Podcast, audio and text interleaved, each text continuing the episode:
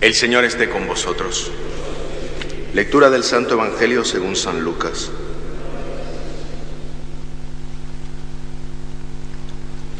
En aquel tiempo dijo Jesús a sus discípulos, un hombre rico tenía un administrador y le llegó la denuncia que derrochaba sus bienes.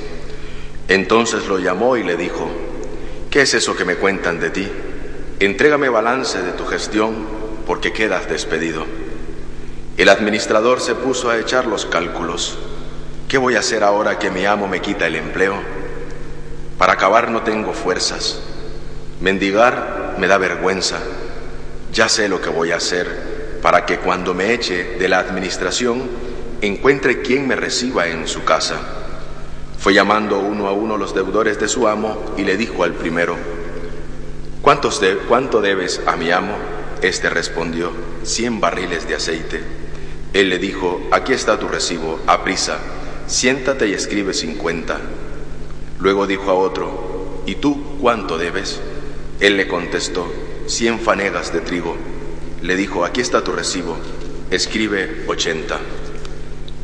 Y el amo felicitó al administrador injusto por la astucia con que había procedido.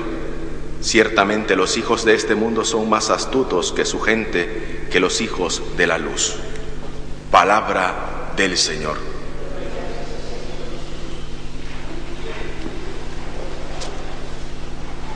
Ciertamente, dice San Pablo, que a veces nos esforzamos en ser hombres de buena voluntad, que rebosáis, dice San Pablo, en ser y esforzarse siempre de hacer la voluntad de Dios. Y en dentro de ese esfuerzo hay mucho por el cual se queda solo en el entusiasmo. ¿Qué significa hacer la voluntad de Dios? Hacer la voluntad de Dios es que yo pueda menorar y que Dios a través de mis acciones se haga presente en mi vida. No puede haber una competencia entre lo que Dios quiere para mi vida y lo que yo quiero hacer de mi vida. Hay una sola opción. O se hace lo que Dios quiere o no se hace. Porque en este esfuerzo nos quedamos, en este trance, en este tránsito entre hacer la voluntad de Dios y obrar confiadamente a esa voluntad de Dios, muchos se quedan. Porque cuando tenemos una dificultad, cuando pasamos por un problema, lo primero que decimos, después de haber salido, gracias a Dios, bien, o a lo mejor no esperando como hubiese salido, pero al final nos conformamos ¿no? con el resultado del problema que teníamos.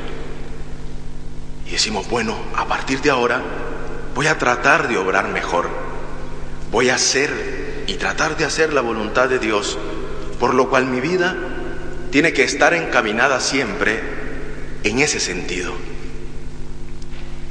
Y a veces, pues se, obra el entusiasmo de querer hacer esa voluntad de Dios, se queda más solo en la euforia, porque al pasar el día volvemos a lo mismo. Volvemos como que si no hubiese pasado nada. ¿Y qué está pasando verdaderamente? Porque, como les decía, nunca va a ir la voluntad de Dios y mi voluntad y mi santa regalada gana, nunca irán en competencia.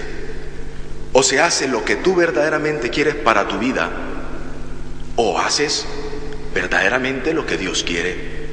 Porque con tus obras puedes agradar a Dios con el esfuerzo cotidiano de querer hacer siempre lo que Dios te está pidiendo, estás procurando agradar a Dios, tratando de dejar todo aquello que te causa problema, que te causa dificultad, ¿para qué? Para que a través de mi obra y de mi obrar prácticamente se haga presente lo que Dios quiere en mi vida.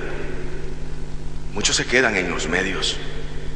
Este administrador injusto al saber que había sido despedido de su trabajo, ¿qué hace? Obra porque dice, fuerzas no tengo, no tendré y si voy a pedir me da vergüenza porque sabe que a veces no había obrado rectamente y que por lo consiguiente su error le lleva a ser despedido. No es despedido porque a mí se me apetece despedirte el día de hoy, sino porque estaba obrando mal. ¿Y qué dice este? Yo siempre he obrado mal. No tengo fuerzas para acabar hoy yo, para hacer, a lo mejor levantar una cerca si me lo encomiendan, porque siempre he vivido de esta manera. ¿Qué hago?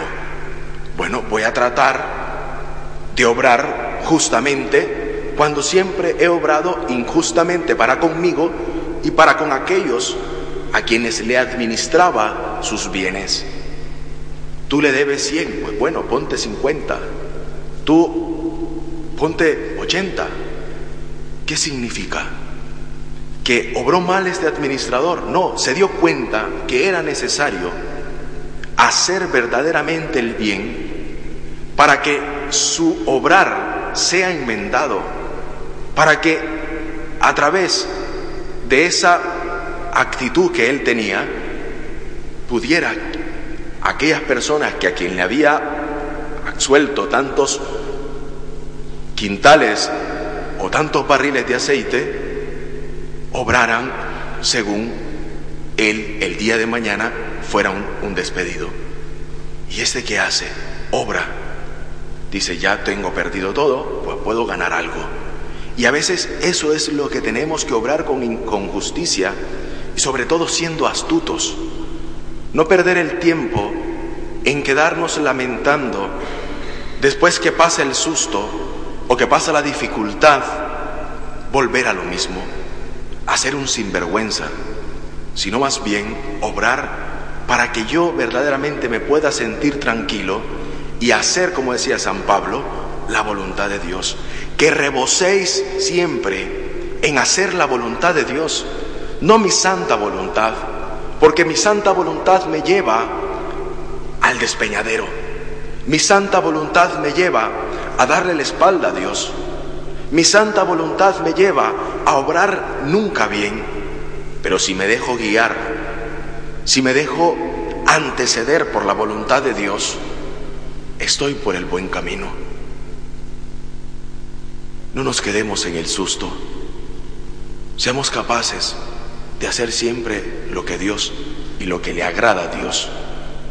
Porque en esto reside verdaderamente en que nos sintamos bien, en que nos sintamos orgullosos de hacer la voluntad de Dios. Estos mártires que entregan su vida lo hacen sabiendo que están obrando en, la voluntad de Dios. No están diciendo, ay, qué bien es ir al martirio y qué bien se siente, el día de mañana seré eh, bien visto porque soy un mártir. No, porque se dejaron guiar y hacer la voluntad de Dios en su vida. Y eso es lo que tenemos que hacer. Obrar siempre movidos por el amor de Dios. Obrar siempre movidos no por la mezquindad que brota naturalmente de nuestro corazón, sino guiados siempre por ese amor misericordioso que tiene Dios para con nosotros y sobre todo tratando esforzándonos por hacer la voluntad de Dios. Que no compita Dios en nuestra vida. Que Dios no sea un rival en nuestra vida, sino sea quien guíe nuestros pasos, quien nos dé la certeza que camina delante de nosotros para guiarnos y detrás de nosotros para resguardarnos de las acechanzas del enemigo, sobre todo del pecado y de las inmundicias que a pesar de ser buenos acarreamos y llevamos en nuestra vida. Que María nuestra Madre nos auxilie siempre. Ella que fue la primera en hacer la voluntad de Dios, nos dé la fuerza para poder cumplir siempre la voluntad de Cristo en nuestra vida, en ser buenos y sobre todo renunciando a nuestras propias apetencias, que son las primeras que se manifiestan en nuestra vida. Nos ponemos de pie.